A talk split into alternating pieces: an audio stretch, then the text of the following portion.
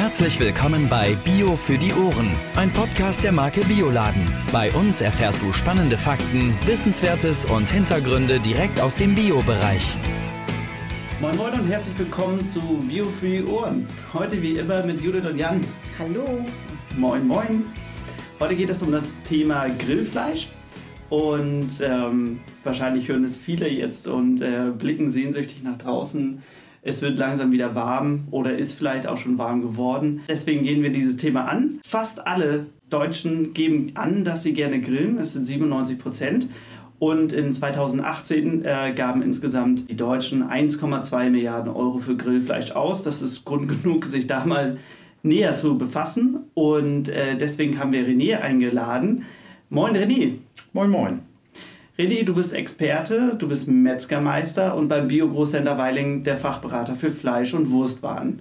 Schön, dass du dabei bist. Ja, hallo. Lieber René, auch wenn nur ca. 2% der Deutschen gerne spontan grillen, stell dir vor, es ist ein Samstagnachmittag und es ist möglich, draußen zu grillen. Was könntest du empfehlen dafür?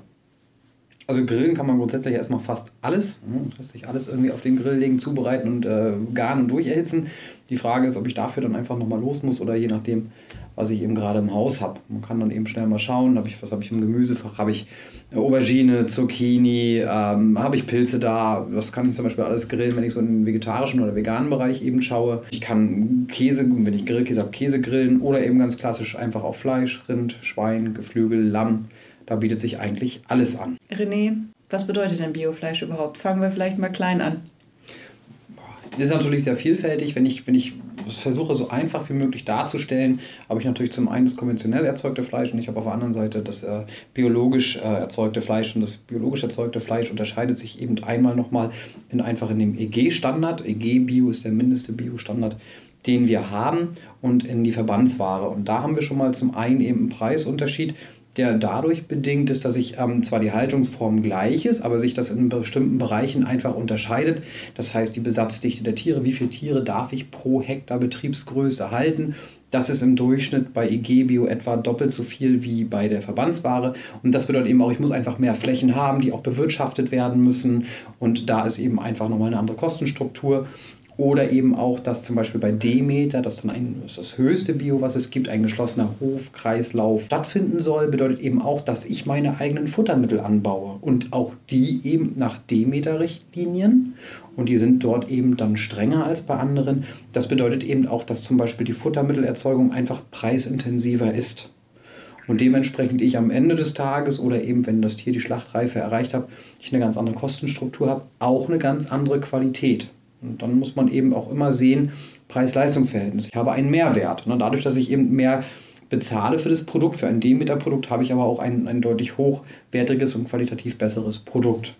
So unterscheidet sich das. Aber generell kann man sagen, der Unterschied zwischen Bio und konventionell in der Kostenstruktur ist einfach die Haltungsform.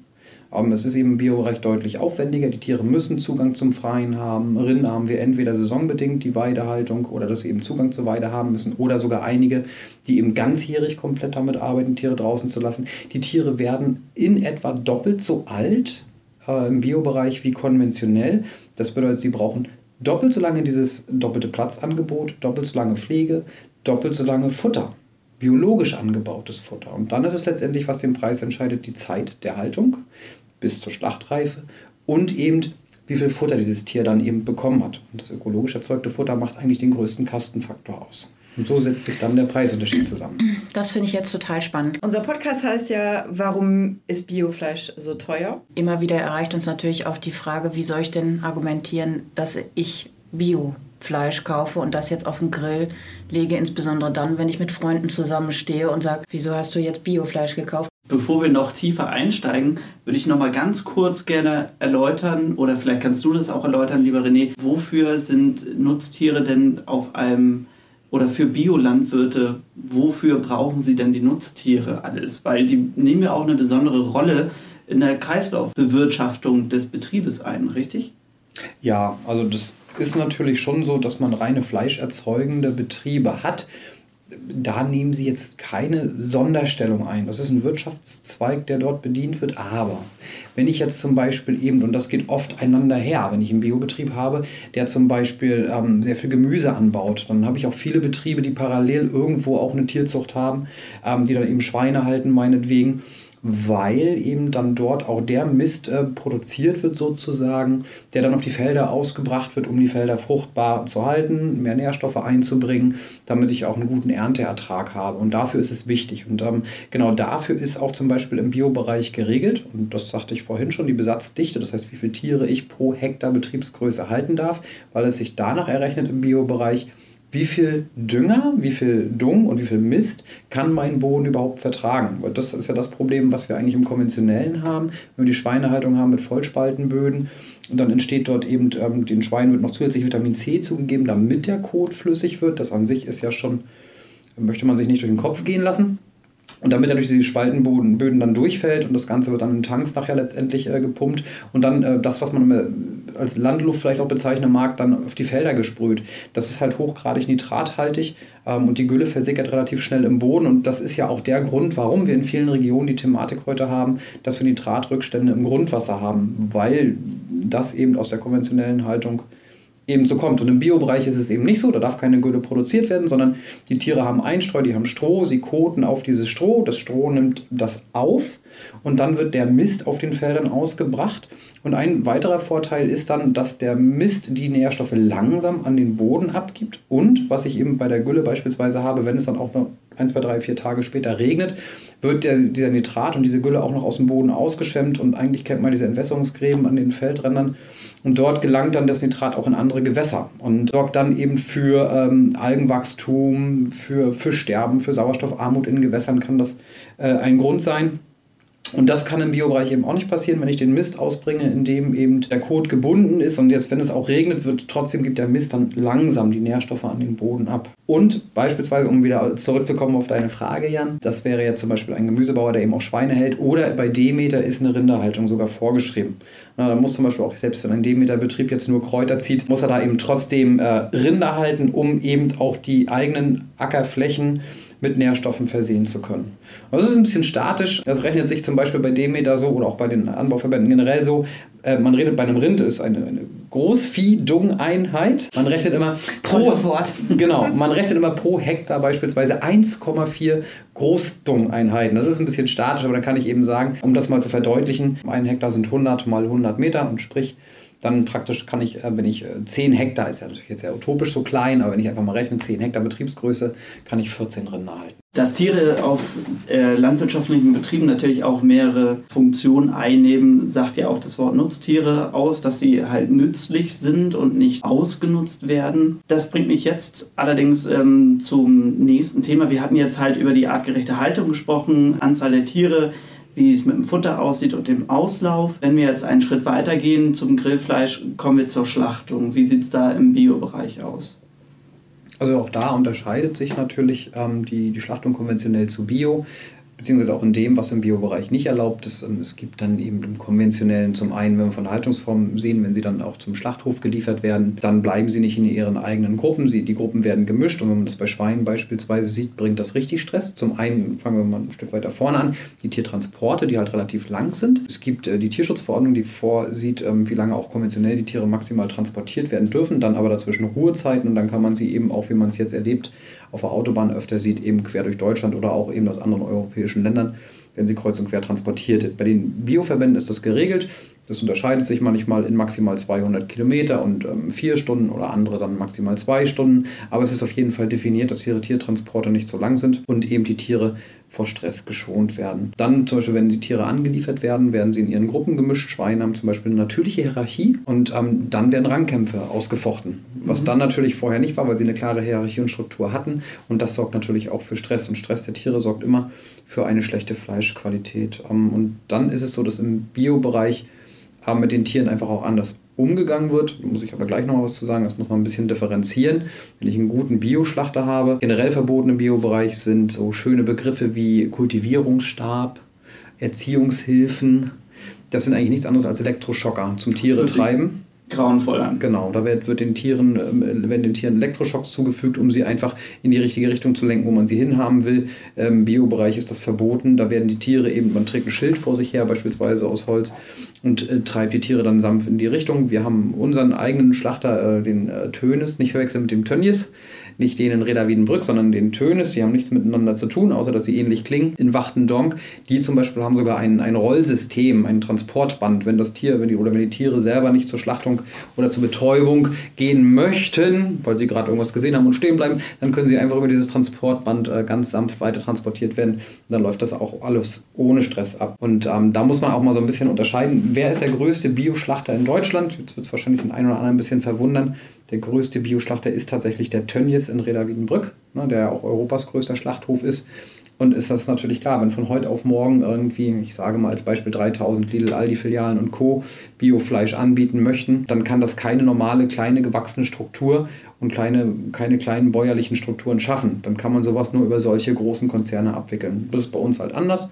Unser Bioladenfleisch beispielsweise kommt eben aus kleinen bäuerlichen Betrieben in kleinen Strukturen und die werden dann eben zum Beispiel ähm, hier bei uns in NRW ähm, bei Tönes in, in Wachtendonk geschlachtet. Und da werden die Tiere einen Tag vorher angeliefert. Das ist nämlich auch nochmal ganz, ganz wichtig. Ruhezeiten vor dem Schlachten. Die Tiere müssen sich äh, vom Transport gut erholen können, sie müssen sich akklimatisieren können, sie kommen also den Tag vorher an, bleiben in ihrer Gruppe, das heißt, sie haben ihre natürliche Hierarchie weiter und werden dann nächsten Tag behutsam zur Betäubung getrieben und dann Schweine beispielsweise eben dann mit der Elektrozange hinter den Ohren betäubt und dann eben geschlachtet. Und ähm, somit sorgt man dafür, dass äh, diese Tiere stressarm sind. Weil was bedeutet Stress? Der Körper schüttet Adrenalin aus, setzt sich an die Rezeptoren im Gehirn. Schwein ist zum Beispiel ein natürliches Fluchttier und ähm, das Schwein hat im Muskel Glykogen eingelagert. Das ist ein Einfachzucker, der dem Tier dann relativ schnell zur Verfügung steht, damit es flüchten kann. Ne, damit die Muskeln mobilisiert sind und die Energie da ist, die dann verbrannt werden kann und das Tier flüchten kann. Wenn diese Tiere vorm Schlachten Stress haben, ist das Glykogen aufgebraucht, es ist weg und dieses Glykogen ist einfach so wahnsinnig wichtig für die Fleischreifung, um hinterher ein vernünftiges Produkt mit einer vernünftigen Textur zu haben, mit einem vernünftigen Biss und dass ich es auch gut zubereiten kann. Das fehlt dort eben. Ne, viel im konventionellen und im Biobereich georientieren einfach anders um. Darum habe ich da eben einfach auch nochmal eine andere Fleischqualität. Und das spiegelt sich dann eben definitiv auch in der Schlachtung wieder. Also jetzt hast du natürlich gesagt, es gibt nicht nur einen Unterschied zwischen konventionell und Bio, sondern zwischen Bio und Bio in dem Falle auch. Mhm. Ne? Heißt also, du würdest im Biofachhandel natürlich das Fleisch kaufen. Jetzt erklär aber vielleicht nochmal, warum es im Biofachhandel häufig keine Metzgertheke gibt. Das hat natürlich die Bewandtnis, dass ich natürlich zum einen das Fleisch nicht, ich will das jetzt nicht bewerten, aber wie es ja langläufig bekannt ist, nicht diese Billigware ist im, im Biofachhandel wie jetzt ähm, eben konventionell erzeugt im LEH. Bedeutet, ich habe einfach eine andere Kostenstruktur, ein anderes Preisgefüge und deswegen ist es nicht diese nachgefragte Massenware. Die Menschen, auch die im Biofachhandel einkaufen, ernähren sich auch bewusster. Und ähm, dann ist natürlich so, wenn ich jetzt äh, eine Fleischtheke rechnet sich dann manchmal auch nicht erst ab einer bestimmten Betriebsgröße oder eben Ladengröße oder ab einer bestimmten Umsatzgröße, ne, einem bestimmten Umsatzvolumen. Wenn jetzt zum Beispiel ein, ein Discounter da eben am Tag seine 300 Kilo Hack über die Theke jagt und ähm, sein anderes Fleisch auch nochmal irgendwie eine halbe Tonne äh, in zwei Tagen, dann ist das was anderes, wenn der Bioladen dazu am Tag vielleicht zwei oder drei 500 Gramm Packung Hack verkauft oder eben seine Schnitzel spricht natürlich auch für den respektvollen Umgang mit der Ware an sich. Also während hingegen bei anderen Lebensmittelgeschäften vielleicht dann Fleisch überbleibt, weggeworfen werden muss, haben wir ja zum Beispiel auch in dem Podcast Fleisch auf Bestellung im Herbst ja eigentlich schon geklärt, wird da nochmal Fleisch eben nur dann bestellt, häufig auch, wenn Kunden das wünschen, beziehungsweise vorab gepackt, sodass sie ein bisschen länger haltbar sind. Kann man das so sagen? Ja, das ist natürlich ein, ein schöner Mechanismus, wenn, wenn sich für mich eben äh, aufgrund der Betriebsgröße oder der, des Volumenumsatzes eine Fleischtheke nicht, nicht, nicht rechnet oder nicht lohnt, dann ist auf Kundenbestellung zu machen. Natürlich muss dann der Biokunde, der ohnehin schon sich bewusster ernährt und auch bewusster einkaufen geht, auch ein bisschen besser vorplanen. Ne? Das heißt also, wenn ich weiß, ich möchte eben was Bestimmtes äh, haben, dass ich weiß, im Bioladen meines Vertrauens ähm, rufe ich an oder im Gespräch, wenn ich einkaufen mit Mensch, kannst du mir zunächst eine Woche das und das bestellen. Da ist doch eine schöne Frage, wie viel brauche ich denn überhaupt? Vier Erwachsene. Was kaufst du ein? Ei, das ist eine gute Frage. Das hängt auch ein bisschen davon ab, was ich mag, welche die Vorlieben sind. Ne? Mag ich lieber Geflügelfleisch, lieber Rindfleisch oder lieber Lamm? Lamm sollte man auf jeden Fall immer eher vorbestellen wegen der Verfügbarkeit, weil das eben nicht so ein stark nachgefragter Artikel ist. Ähm, aber ich sage für mich immer eine Faustformel ist für jeden Würstchen und ein Stückchen Fleisch. Das heißt, dann würde ich das ein bisschen mixen bei vier Personen. Ja, da würde ich vielleicht zwei, drei Putensteaks kaufen, vielleicht noch, noch ein Rindersteak und vier Würstchen. Und ähm, da es ja nicht zu fleischlastig sein sollte, einfach aufgrund einer, einer guten Basis einer gesunden Ernährung, auf jeden Fall dann eben noch äh, eine Aubergine zum Grillen, eine Zucchini zum Grillen, dass ich einfach auch immer noch ein bisschen andere Komponenten habe. Oder ich mache noch einen schicken Nudelsalat dazu, einen Kartoffelsalat, sodass ich eben ein sehr ausgewogenes Menü da kredenzen kann. Oder was ich auch immer sehr schön empfehlen kann, auch ein Klassiker, ähm, Champignons gefüllt mit äh, Bärlauchbutter beispielsweise. Auch was ganz, ganz Tolles, frisch vom Grill. Oder Paprika lässt sich auch super grillen. Ich bin so ein bisschen irritiert. Ich habe voll die, voll die starken Fleischgerichte jetzt hier äh, erwartet und jetzt kommst du mit sowas. Ja, das finde ich total toll. Also ich freue mich, dass du hier so Alternativen anbietest. Hast du da vielleicht auch noch eine gute Kombination? Also gibt es was, wo du sagst, so ein Lamm dazu passt dies und jenes gut dazu? Soßentechnisch, salattechnisch oder Getränke? Also das ist, das ist natürlich sehr, sehr speziell. Das ist natürlich alles immer sehr geschmacksabhängig. Also ich kann dann von, von mir nur, nur reden, ich mag zum Beispiel auch schöne, rauchige Barbecue-Soßen. Ne? Das ist, wo der andere vielleicht sagt, ähm, weil wenn ich grille, ne, zum Beispiel mag ich das dann nicht, wenn ich was aus der Pfanne esse. Zum Beispiel würde ich beim Grillen ein Rindersteak mit einer schönen Barbecue-Soße essen, was ich aus der Pfanne niemals machen würde. Da schieße ich mich drauf ein einfach nur wirklich die, die Basics, äh, ein Rindersteak aus der Pfanne, schön angebraten, ein bisschen Meersalz drüber, ein bisschen gestoßenen Pfeffer dazu, vielleicht ein paar grüne, grüne Bohnen oder mal auch einen Spargel dazu. Super. Genial. Beim Grillen würde ich, da, da ist für mich einfach ein anderes Feeling. Da möchte ich auch eine schöne Soße, da erwarte ich auch so ein bisschen rauchiges Aroma. Und dann sind es für mich eigentlich zwei Basics: eine Knoblauchsoße und eine Barbecue-Soße. Das ist so, so die Klassiker, die, die ich dann dazu habe. Genau an speziellen Sachen dann. Ähm, ich habe jetzt gerade erst äh, probiert, ähm, Muster bekommen. Wir sind ja auch so ein bisschen, dass wir so nach neuen Produkten mal schauen, links und rechts so ein bisschen. Und dann hatte ich jetzt gestern auf dem Grill eine Schweinebratwurst mit Datteln und Bauchspeck. Innen drin innen drin. Gedanklich hat sich mein Körper erstmal dagegen gewehrt, das zu probieren, alleine schon, wie sich's anhört. Aber es war sehr gut. Also diese Süße passt tatsächlich sehr gut zu dem leicht salzigen Bauchspeck, der mit drin ist. Und die Wurst war unglaublich saftig und sehr, sehr lecker. Allerdings, Datteln im Speckmantel ist ja gang und gäbe. Und schmeckt super gut. Das schmeckt auch super gut. Ich konnte mir nicht vorstellen, dass man das Ganze einfach in eine Bratwurst wirft und dann noch in einen Darm. Aber es Bekommen war sehr wir das? gut. Bekommen wir das? Werden wir das werden wir, wir, das listen. Wir werden das listen, ja. Das ist großartig. Vielleicht können Sie es demnächst auch, könnt ihr das demnächst auch kaufen. Wahrscheinlich sogar. Freue ich mich, René. Super, aber das bringt mich zu der Frage, was ist in der Grillwurst drin? Also bei Rind, Fleisch, bei Schweinefleisch, bei Putenfleisch ist das alles völlig klar, was da drin ist. Sollte zumindest. Was ist in der Grillwurst drin? Gute Frage. Was in der Wurst drin ist, ähm, ganz klassisch erstmal auf jeden Fall Fleisch. Das haben konventionelle und Bio-Würstchen gemeinsam, dass da Fleisch drin ist, allerdings in veränderlichen Anteilen. Das muss man halt auch so sagen. Fett enthalten sie auch alle und ähm, dann kommen wir eigentlich zu den Sachen, die sich deutlich mehr unterscheiden. Das bedeutet zum einen der Wasseranteil. Es kommt eben vor, dass über Emulgatoren im, im konventionellen beispielsweise ein höherer Wasseranteil in der Wurst drin ist. Ähm, ein guter Fleischer kann sich den Wasserhahn vergolden lassen und ähm, es gibt ja auch einen Grund dafür, warum die Produkte im LEH, im konventionellen Bereich halt auch so günstig sind. Warum kriege ich da eben das Kilo Grillwurst, ich sag mal jetzt übertrieben, für 1,99? Ähm, das geht eben nur über die Qualitäten und über die Inhaltsstoffe und das, was ich halt in der Wurst äh, drin habe und wie ich es verarbeite. Und da ist eben ein deutlich höherer Wasseranteil drin. Das ist ein billiges Produkt. Ich habe einen deutlich höheren Fettanteil in vielen Produkten, weil Fett einfach auch ein billiger Rohstoff ist. Und daher kommt auch äh, das Preisgefühl jetzt äh, unabhängig vom Fleisch auch im Wurstsegment. Und im Biobereich ist das eben so. Natürlich, Wasser gehört tatsächlich in Form von Eis mit rein. Das hat mehrere Gründe, technologisch gesehen, um, um die Wurstmasse kühl zu halten, damit ich auch ein vernünftiges stehendes Produkt mit einer Bindung hinbekomme. Und zum anderen, damit ich natürlich auch eine gute Konsistenz habe. Würde ich jetzt eine, eine Bratwurst herstellen ohne Wasser, dann wäre das eine Konsistenz wie eine Frikadelle. Also ich hätte halt ein gummiartiges Produkt und das möchte niemand. Ne? Also das heißt, ein gewisser Anteil gehört einfach auch mit da rein, aber eben ein, wo ich sage, dass man den vertreten kann, nicht übermäßig ist und wo ich dann das Gefühl habe, dass es Geldschneiderei ist und vielleicht sogar gefühlt für mich Betrug am Kunden ist. Und wir reden natürlich über, über Zusatzstoffe. Auch da unterscheidet sich konventionell ähm, zu EG zu Verbandsware. Ne? Insgesamt haben wir in Deutschland viel über 400 zugelassene Zusatzstoffe. Ähm, EG Bio, das variiert immer so ein bisschen. Ursprünglich waren es mal in der EG-Verordnung aus den 90, Ende der 90er Jahre ähm, 49 Inhaltsstoffe, die erlaubt waren. Jetzt hat man das wieder ein bisschen angehoben. Jetzt sind wir, glaube ich, derzeit bei 52 und beispielsweise Demeter erlaubt insgesamt nur 12 Zusatzstoffe.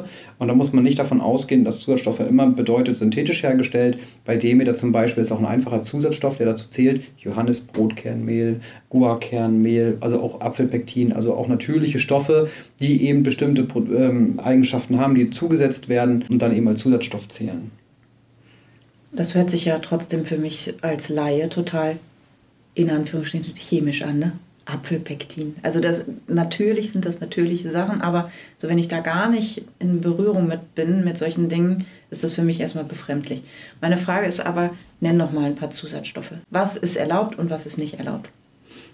Also was natürlich im, im Biobereich nicht erlaubt ist, äh, ganz, ganz klar großes Thema Phosphat. Ne? Phosphate, die binden Wasser. Es gibt eben schon zum Beispiel auch das über, über den Einsatz von Phosphat, das schon mal geschafft wurde, einen Kochschinken herzustellen, der nur noch zu 50 Prozent aus Fleisch besteht und die anderen 50 Prozent waren Wasser, äh, Zuckerstoffe, Gewürze, Emulgatoren.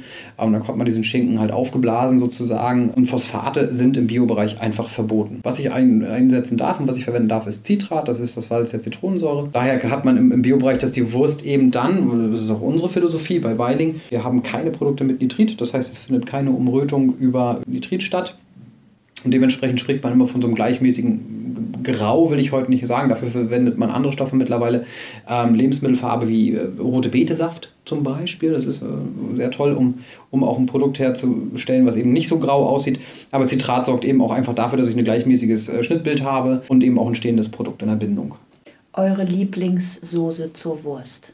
Ketchup oder Senf? Weder noch. Oh, sag mal, was nimmst du denn? Wie ich schon sagte, Barbecue und Knoblauch. Also Knoblauch darf bei mir eigentlich. Zur Wurst? Knoblauch, okay. Ja.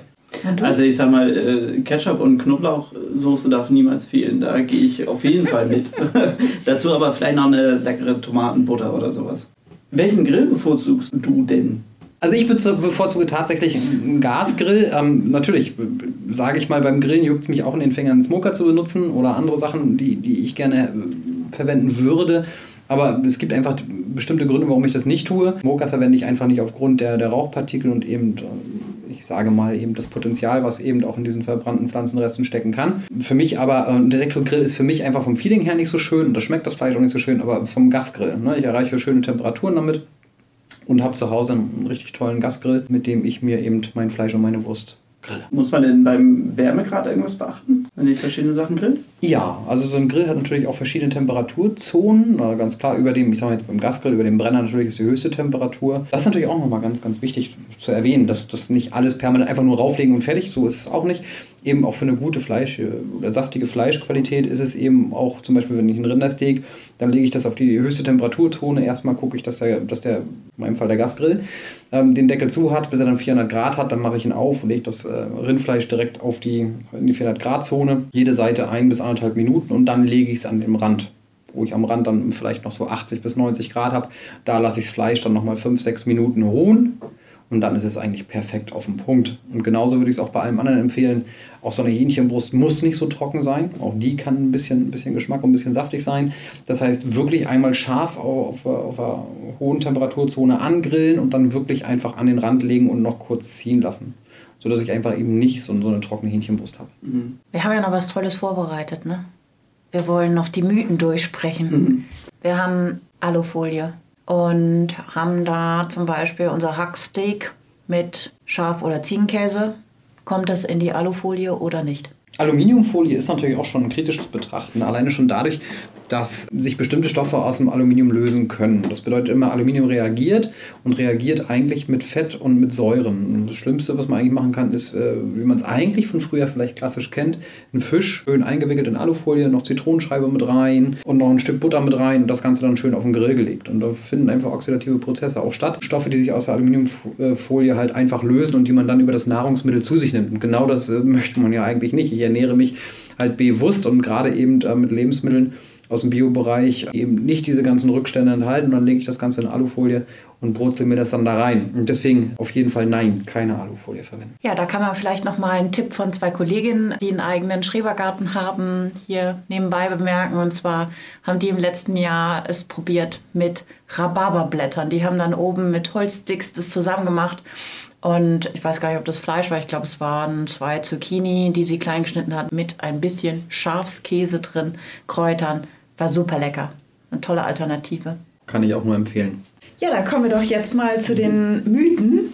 Und zwar, also auch in Bezug natürlich auf das Grillen. Wir hatten das jetzt gerade mit dem Alu geklärt. Ich habe auf jeden Fall einen Mythos. Man kennt ja, glaube ich, im Bekanntenkreis immer die Leute, die ihr Fleisch wenden wie Pfannkuchen in der Pfanne. So ungefähr. Immer von der einen Seite zur anderen. Ist das richtig? Sollte man es lassen? Sollte man, eigentlich sollte man es lassen. Das ist, ist, wenn man ein Gefühl dafür hat, und der eine oder andere hat es vielleicht nicht gleich von Anfang an, aber das sollte sich finden. Ich sorge einfach damit dafür, dass es einfach trocken wird. Am besten ist es wirklich richtig scharf angrillen. Natürlich ist es ein Erfahrungswert, nicht, dass es gleich verbrennt, aber wenn es von der einen Seite, was ich vorhin noch sagte, bei dem Rindersteak anderthalb Minuten ne, auf der hohen Temperaturzone, dann einfach einmal umdrehen, wieder anderthalb Minuten. Ich habe es also nur einmal gewendet und dann lege ich es an den Rand und lasse es eben bei 80, 90 Grad nochmal 5, 6 Minuten ziehen. Das heißt, ich habe es nur einmal gewendet. Im Idealfall wendet man wirklich immer nur einmal. Ich habe irgendwann mal gehört, dass äh, sich halt Flüssigkeit bildet auf dem Fleisch praktisch und das ist der Punkt, wo man wenden muss. Also dass ich äh, Saft, also dass ich Saft oder, oder Fleischsaft oben drauf bilden kann, kann auch damit zusammenhängen, dass ich bei, bei dem Grill nicht die, nicht die richtige Temperatur hatte. Ne? Dann kann das eben auch passieren, wenn die Grilltemperatur zu niedrig ist und ich lasse das da erstmal liegen und äh, dann kann es schon sein, nein, also eigentlich tatsächlich bei einem Rindersteak sagt man immer daumendick geschnitten, es ist gut abgehangen dann. Und es sollte dann gut abgehangen sein, dann reichen wirklich bei, bei 400 Grad anderthalb Minuten pro Seite, bevor es mir verbrennt. Und den Rest steuere ich einfach darüber, wenn ich es an den Rand lege und ziehen lasse. Also okay. genau, und dann gibt es ja diesen, diesen Daumentest, das ist jetzt schwierig äh, im Podcast zu beschreiben, weil dass man an bestimmten äh, Punkten zwischen Zeigefinger und Daumen eben testet, äh, zwischen Medium Rare. Äh, mhm. Ne, oder äh, weil dann, aber da würde ich jetzt den Zuhörern dann mal empfehlen, da gibt es schon so viele Abhandlungen drüber im Internet, da kann man mal gucken bei YouTube und oder man kann es mal googeln und kann sich da das dann wirklich mal anschauen, die Bereiche, die man drücken sollte, um dann den Gargrad ähm, bestimmen zu können. Das ist toll. Apropos Gargrad, Blutiges Fleisch, gibt es das? Man redet, äh, man, man spricht vom, vom blutigen Fleisch, ja, aber blutig an sich nicht. Das Tier ist ja äh, nach der Betäubung, wenn es ja geschlachtet wird, entblutet ist ja, Blut ist nicht drin. Es ist halt ähm, Myoglobin, es ist äh, Muskelfarbstoff und es gibt Hämoglobin. Das ist der Blutfarbstoff und letztendlich sind eben einfach noch Reste von, davon äh, im Tier enthalten. Und wenn das Zellwasser austritt, nimmt es eben diese Stoffe auch mit sich und man redet dann eigentlich von Fleischsaft. Also das ist eigentlich korrekt, aber natürlich, wenn ich jetzt irgendwie dann manchmal im Restaurant sitze und man bestellt ihm sein Fleisch blutig, ja, dann bedeutet das nicht wirklich, dass da noch Blut drin ist oder Blut rauskommt, sondern es ist einfach im, im Kern ähm, noch roh, wenn ich es blutig bestelle, auch englisch genannt. Und dann erkennt man das daran, dass es im Kern halt wirklich roh aussieht und einen sehr glasigen Kern hat, während es außenrum eben eher matt ist in der Erscheinung. Zum Thema Einfrieren von Fleisch, wie vorsichtig muss ich da sein? Oder was sollte ich beachten? Genau, das ist vielleicht auch nochmal ein Mythos. Ich kann Fleisch einfrieren und auftauen nahezu ohne Qualitätsverlust. Wichtig ist dabei einfach, man kennt es vielleicht aus dem eigenen Haushalt so oder von früher, von Eltern oder Großeltern, ach mal schnell was auftauen. Dann nehme ich es aus dem Froster, aus dem Gefrierfach oder aus, aus der Kühltruhe und lege es dann meinetwegen in der Küche auf die Spüle, auf die Abtropfe, damit es schnell auftaut. Ähm, oder es gibt die ganz, äh, ganz Verwegenen, die dann handwarmes Wasser in, ins Spülbecken lassen und das dann da drin auftauen. Das ist natürlich der Worst-Case-Fall. Damit tue ich dem Fleisch überhaupt überhaupt keinen Gefallen. Ähm, die Zellen verlieren das Wasser, das Fleisch saftet sehr, sehr stark aus und dadurch wird es dann nachher eben beim Zubereiten sehr trocken. Was aber nahezu ohne Qualitätsverlust geht, ist äh, einmal beim Einfrieren ist immer wichtig, ähm, ist so schnell wie möglich einzufrieren. Das heißt, wenn ich Fleisch habe oder mehrere Stücke habe, die nicht übereinander zu legen beim Einfrieren, denn dann kühlen sie dazwischen nicht schnell genug durch, sondern sie nebeneinander zu legen, sehr, sehr flach, so wie es geht, damit sie es so schnell wie möglich durchfriert. Die Bewandtnis, wenn man sich das mal vorstellt, wenn ich etwas langsam einfriere, dann äh, stellen sich das vor wie Eisblumen am Fenster spitze Zacken und die wachsen langsam. Die wachsen langsam, werden immer größer und irgendwann durchstechen sie die Zellwände. Und das heißt, dass beim Auftauen die Zellen das Wasser nicht halten können und dann wird es auch trocken. Und je schneller ich aber einfriere, je kleiner bleiben diese Eiskristalle und je weniger können sie die Zellwände verletzen. Das ist das beim Einfrieren. Und beim Auftauen immer wichtig, wenn ich weiß, ich möchte nächsten Tag oder in zwei Tagen was zubereiten, dann nehme ich es aus, dem, aus der Truhe oder aus dem, aus dem Froster und packe es hinten in den Kühlschrank und lasse es ganz langsam bei 0 bis 2, 3 Grad ganz langsam über ein bis zwei Tage, je nachdem. Wenn Sie natürlich eine Pute aus dem Froster nehmen, wird es nicht funktionieren. Die kriegen Sie nicht in einen Tag aufgetaut oder in zwei. Die grillt man doch auch nicht so Nein, die ne? grillt man nicht so oft, wobei also ein Hähnchen kann man schon schön auf den Grill legen, das geht auch sehr gut. Aber gut, andere Geschichte. Nein, dass man es auch wirklich dann langsam und schonend auftaut. Und das werden Sie feststellen, wenn Sie den Test mal machen. Nehmen Sie mal eins raus und äh, tauen das meinetwegen in handwarmem Wasser auf oder legen es einfach nur in die warme Küche oder eben dann mal in den Kühlschrank langsam auftauen. Man sieht dann wirklich ähm, äh, am, an dem Wasser, was sich bildet, was sich in der Verpackung sammelt, wie der Unterschied ist. Ja, und dann kann ich es eben nahezu ohne Qualitätsverlust auftauen auch und dann super auf dem Grill zubereiten. Apropos trocken. Fleisch niemals einstechen. Fragezeichen? Genau, das sollte man einfach verhindern und vermeiden, weil normalerweise, wenn ich äh, eine hohe Grilltemperatur habe, das gilt übrigens nicht nur im Grill, das gilt auch bei der Pfanne, habe ich eine hohe Temperatur, lege das Fleisch da rein. Man spricht immer davon, dass die Poren sich schließen. Das Fleisch hat keine Haut mehr, es hat keine Poren. Sagt man umgangssprachlich so. Es sind praktisch die offenen Fleischfasern, die durchtrennt wurden, auf die ich dann gucke. Und wenn ich eine hohe Temperatur habe, in dem, in dem gelösten Fleischhaft und im Fleisch steckt ja auch Eiweiß. Und dieses Eiweiß denaturiert, sagt man dazu, ist gerinnt. Und wenn ich jetzt das Fleisch in die heiße Pfanne lege, dann bilden sich sofort Röststoffe. Das Eiweiß denaturiert, das Fleisch brät an und verschließt sozusagen dann diese Muskelfasern, sodass der Fleischsaft nicht austreten kann. Deswegen ganz wichtig, die Pfanne muss heiß sein. Ich weiß nicht, der eine oder andere schon mal erlebt hat, ähm, wenn ich ein, ein Stück Fleisch in die Pfanne lege und dann rundherum mit einmal so leicht gräulich äh, sich etwas bildet, gräulicher Schaum, wie auch immer. Das kennt, glaube ich, fast jeder, dass er das in seinem Leben schon mal gesehen hat. Das ist dann das Eiweiß, wenn die Pfanne nicht heiß genug ist, was aus dem Fleisch austritt, auskocht und dann denaturiert. und dann weiß okay. ich, wenn ich sowas in der Pfanne habe, die Pfanne war zu kalt. Oh nein, dann habe ich das teure Steak gekauft. Genau. Und hab dann ist es hin. Und dann ist es hin. Und deswegen immer eine hohe Temperatur zu haben, das dann anzugrillen oder anzubraten, sodass Eiweiß denaturiert und die, die sich eine Kruste bildet. Und dann ist das Fleisch gut geschützt und bleibt saftig. Steaks müssen nach dem Braten ruhen. Ja, das ist einfach so, dass das Fleisch praktisch unter Spannung steht. Wenn ich es scharf angrille oder auch beim Braten in der Pfanne scharf anbrate, steht es unter Spannung. Die Muskelfasern, die vorhanden sind, das Bindegewebe, was sie umschließt, zieht sich ein bisschen zusammen. Die müssen sich erst wieder entspannen, das muss sich erst wieder lockern. Und das passiert eben, wenn ich es dann eben so beim Rindersteak beispielsweise bei 80 Grad nochmal an den Rand lege und dem Fleisch einfach die Zeit gebe oder dem, dem, dem Bindegewebe, was die Muskelfasern umlagert, die Zeit gebe, sich zu entspannen. Und dann wird das Fleisch auch deutlich zarter. Fleisch muss immer gegen die Fasern geschnitten werden. Ja, und genau das ist auch der Grund, wenn ich es mit der Faser schneide, habe ich natürlich sehr, sehr lange Fasern. Und wenn dann natürlich das Bindegewebe, was die Fasern umlagert, ist ja dann auch nicht durchgeschnitten, sondern umgibt die Muskelfaser über die gesamte Länge. Und dann muss ich versuchen, die Muskelfasern hinterher äh, nach dem Zubereiten, nach dem Erhitzen durchzuschneiden und das ist einfach zäh. Und wenn ich eben gegen die Faser schneide, dann muss man sich das vorstellen, als wenn ich einen ganzen Strauß Strohhalme in der Hand habe und von oben drauf gucke. Und dann schneide Mhm. ich eben, wenn ich das Fleisch durchschneide, nicht die Fasern gegen die Faser durch, sondern ich schneide mit den Fasern runter. Das heißt, ich habe weniger Widerstand und das Fleisch ist deutlich äh, zarter und ich kann es auch viel besser kauen, als wenn ich eine lange Muskelfaser habe, wenn ich es mit der Faser geschnitten habe. Fleisch nach dem Braten salzen. Auch da scheiden sich die Geister. Also wenn ich ein, ein Stück Fleisch äh, eben zubereite, ich, ich grille es, ähm, ich selber mache es auch so, dass ich es nach, nach dem Grillen oder nach dem Braten salze. Aber ganz ehrlich, über den Zeitpunkt anderthalb Minuten ähm, passiert nicht so viel. Also ich kann auch vorher äh, salzen, aber den Pfeffer, den würde ich definitiv immer hinterher machen, weil das Problem, was man dann hat, äh, Pfeffer ist ja, ja die Pflanzensamen, die verbrennen natürlich. Ne, wenn ich einen Grill habe mit 400 Grad und ich Pfeffer vorher, das verbrennt. Und dann hat man nichts gewonnen. Das schmeckt dann nicht, nicht so gut und ähm, die Gewürze sind halt verbrannt. Deswegen Pfeffer oder, oder Kräuter immer nach dem Grillen drauf machen. Dann würde ich noch einmal äh, gern auf das Thema Fett im Fleisch äh, zu sprechen kommen.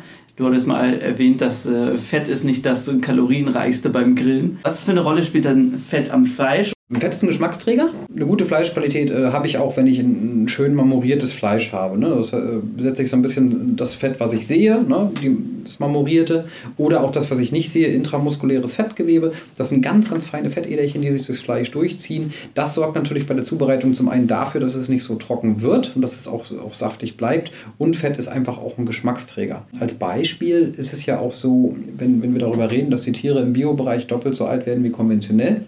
Jetzt darf man das nicht falsch verstehen. Ich versuche es anschaulich darzustellen. Fleisch hat einen Glutamat-ähnlichen Stoff, hat nichts mit Glutamat, einen Glutamat-ähnlichen Stoff, der sich mit dem Alter des Tieres im Fleisch anreichert. Das heißt, es ist ein Stoff, ein geschmacksgebender Stoff, der immer mehr wird im Fleisch, je älter das Tier wird. Und wenn wir darüber reden, dass das Biotier zum Teil doppelt so alt ist wie das konventionelle Tier, weiß ich schon mal, aha, alles klar, da sind mehr Geschmacksstoffe drin. Vom Haus aus habe ich schon ein stärkeres und kräftiges Aroma.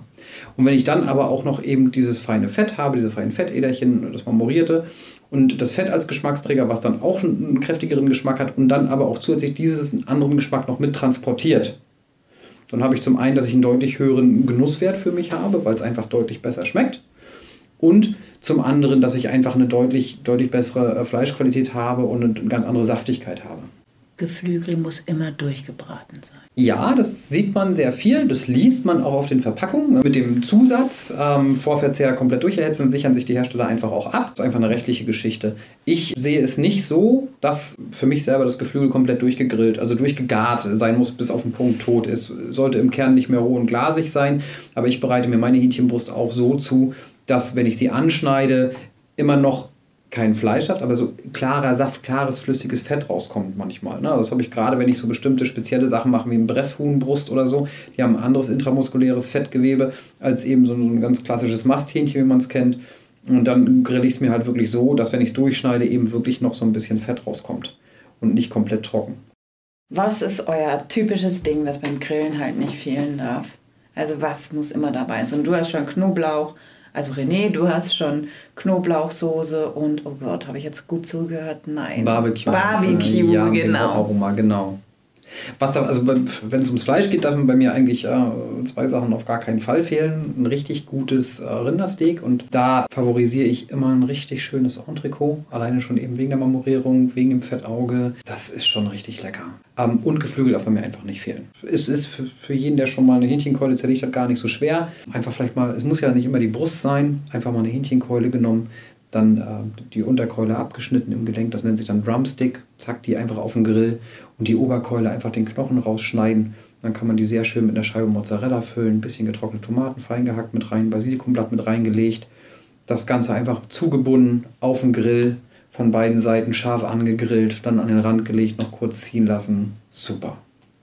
Es ist so schade, liebe Zuhörerinnen und Zuhörer, dass ihr jetzt gerade nicht sehen konntet, wie der René das erzählt hat. Er erzählt es, indem er ein wenig seine Augen zumacht und es, man hat so das Gefühl, als wenn er das vor seinem geistigen Auge wirklich in dem Moment macht.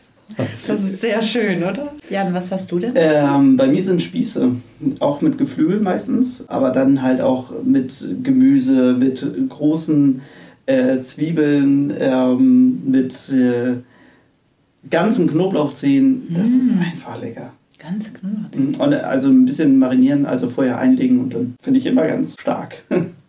Cool. Und was gibt es so dazu? Also ich, ihr habt jetzt, stellt euch vor, jetzt heute Abend diese vier, sechs Gäste. Ihr habt ein bisschen den Tisch gedeckt. Was gibt es sonst noch dazu? Ach, da gibt es ja so die Klassiker. Vielleicht nochmal schnell einen Farmersalat gemacht oder einen Waldorfsalat. Ein Farmersalat sind einfach äh, fein geraspelte Möhren, ein bisschen Apfel mit rein, ein bisschen Zitronensaft mit rein, ein bisschen Joghurt mit rein. Schon habe ich einen Farmersalat oder eben Waldorfsalat. Das ist dann auch Möhre, ähm, geraspelt und dann Sellerie geraspelt, ähm, Rosinen ein bisschen mit rein und ein bisschen Walnusskerne mit rein, zack, so habe ich auch noch einen leichten Salat dazu.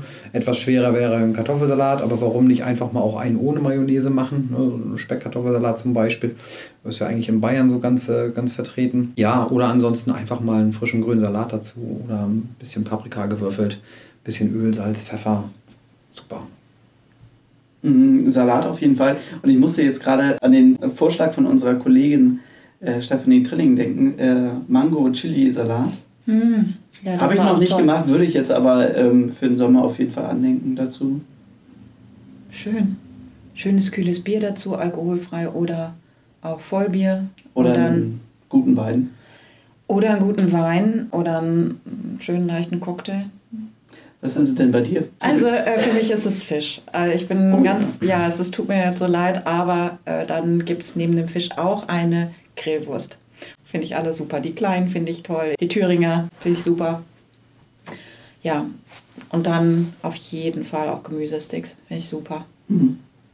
Salat auch, auf jeden Fall. Aber auch ein Couscous-Salat finde ich gut. Oh, ja. Mit ein bisschen äh, Paprika, Gurke, Feta. halt so ein bisschen Feta, richtig, auf jeden Fall. Und witzig ist ja eigentlich, der ist ja so einfach, ne? Den legt man ja einfach nur in Wasser ein, den Couscous. Und ich das ist wahrscheinlich total falsch. Jeder kocht, denkt so, ah, bei mir kommt dann einfach nur Olivenöl drüber, Salz, Pfeffer und dann halt das, was du, was, wo du drauf Bock hast, ne? Oliven. Fertig. Oliven. Oliven beim Grillen bei mir auch nicht fehlen.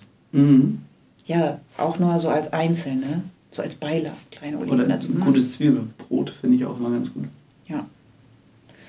Oh, ich habe so eine Sehnsucht auf Grillen. Toll, das hat sowas von Ja. Freiheit. Also ja, und ich glaube, die Sehnsucht nach äh, Grillen teilen wir alle, was, was wohl, glaube ich, aber auch einhergeht damit, dies nicht zwangsläufig nur mit einer weiteren Person aus einem anderen Haushalt zu tun, sondern eben einfach auch wirklich das soziale Umfeld und dass man auch mal wieder sagt, eben, dass man auch mit mehreren Freunden einfach auch mal wieder grillen kann und sich treffen Ja, kann. ne? Weil es immer ein Fest ist. Es ist eigentlich ein Ja. Grillfest. Ja, Genau. du, äh, zu zweit zu grillen, okay, geht mit dem Gasgrill super. Ne, da gibt es ja massenweise Ausführungen, aber Ich, ich wollte gerade fragen, weil echt? also ihr schmeißen zu zweit nicht den Grill an, aber wir haben zum Beispiel auch keinen Elektrogrill oder, Gasgrill oder sowas da. Das war halt oder ist für mich im Verständnis immer eine Gemeinschaftssache. ah, oder kommen wir da an den Kanal mit so einem kleinen mobilen Grill, mega. Also Oder- wirklich, oh. Wir hoffen, wir konnten euch das Thema ein bisschen näher bringen. Wenn aber immer noch Fragen offen sind, dann schreibt uns auch gerne eine Mail. Auf jeden Fall hoffen wir, dass es äh, bald wieder Zeit ist und dass es möglich ist zu grillen. Wir wünschen euch noch einen schönen Tag und bis dahin. Bis bald. Bis bald. Vielen Dank, René. ja, danke, gerne. Macht's gut. Du hast noch Fragen oder Anmerkungen? Dann schreib uns an podcast.bioladen.de. Bio für die Ohren wurde dir präsentiert von Bioladen, eine Marke des Bio-Großhandels Weiling. Biopionier seit 1975. Dir hat gefallen, was du gehört hast? Dann sei bei unserer nächsten Folge Bio für die Ohren wieder dabei. Infos zum Podcast findest du auf bioladen.de.